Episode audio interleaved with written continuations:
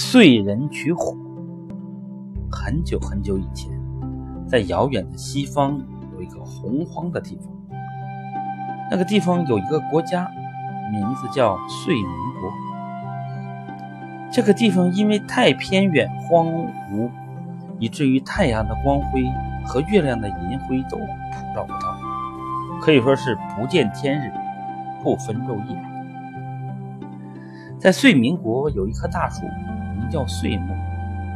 这棵树真是异常之大，它的树枝很高很长，仅仅光树干的面积就达一万顷，伸展到几十里以外的地方。而且整个大树看起来就像是一片茂密的森林。按理说，燧民国本来就是见不到日月之光、暗无天日的，再加上有这么大的树木遮蔽，必然是黝黑一片、漆黑一团的。其实并非如此，大树下到处闪耀着美丽的火光，犹如珍珠生辉、宝石发亮。把四下里照耀得明明亮亮，如同白昼。不见天日的燧民国百姓们，就在这种灿烂的美丽火光中躬耕劳作，怡然自得，悠哉悠哉地靠这种火光生活。尽管火的现象自然界早就有了，火山爆发有火，打雷闪电的时候，树林里也会起火。人们后来偶尔捡到被火烧死的野兽，拿来一尝，味道挺香。经过多少次的试验，人们逐渐学会用火烧东西吃，并且想办法把火种保存下来，使它常年不灭。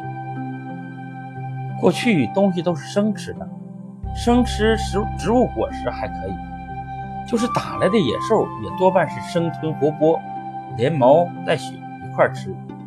因为找不到火来进行烹饪，因此在燧民国里，人们还不知道如何生活。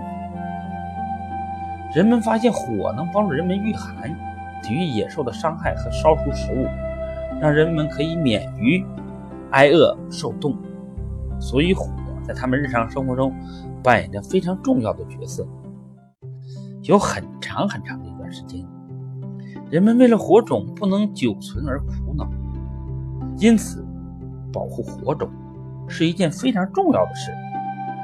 万一没了火种，真不知道会发生什么可怕的事。因为没有了火，就等于没有了光明，人们就不能够正常的生活。不但要生吃很多味道很不好的食物，到了晚上也只能靠月光来照明，而且还会经常受到野兽猛禽的袭击。为了保存火种，大家就轮流值日看守火种，长年累月没有尽头。可是保存火种非常之难，有许许多多的不利因素，常常使得他们的生活处于没有火的状态。有一个聪明智慧的人，一想到自己国家的人民没有火的痛苦状态，就发誓要把这个谜团解开。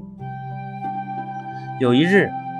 这个聪明智慧的人周游天下，走得很远很远了，远到连日月星辰都不见了。终于来到了燧民。他见到此地的奇异景象，感到十分奇怪，决心把火光的来源弄个明白。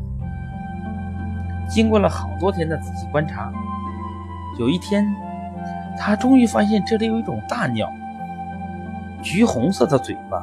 漆黑的脊背，雪白的肚皮，长着恶爪似的坚硬利爪，在大树上跳来跳去找虫吃，不时像啄木鸟似的用长长的硬喙啄树干，每一啄就发出璀璨的夺目的火光。这个聪明人见了这种景象，受到启发，想到了取得火种的办法。他于是捡来了一根硬木枝。在碎木上钻了起来，结果真的也发出火光。可惜的是，用这种树木钻出来的火只发光，没有火头。他回到自己的国家后，继续用别的树木做实验。虽然钻起来很费劲，但终于钻出火来。他并且无私的把这个钻木取火的方法教给人，从此人类就不再靠天然的雷电来点燃火种了，也不必小心翼翼的天天看守着已点燃的火堆了，唯恐熄灭。有了取火的方法，火的用途也就大为扩大了。而且，聪明的人类又改变了取火的办法。又过了相当长的时期，人们把坚硬而尖锐的木头。在另一块硬木头上使劲的钻，钻出火星来；也有的把碎石敲敲打打，敲出火来。如此这般，人们最终掌握了人工取火的办法。正因为他的功劳，让人们享受到光明，让人们无需生活在黑暗中，真是太伟大了。他的事迹是对人类最初征服火的一曲颂歌。人类征服了火，火磨练了人类。人成了星际间的万物之灵。这个聪明人发明了钻木取火的方法，受到后人敬仰，尊称为燧人氏，就是取火者的意思。由于发明钻木取火，燧人氏被皇帝封为司徒，主管南方事务。他住于衡山，葬于衡山。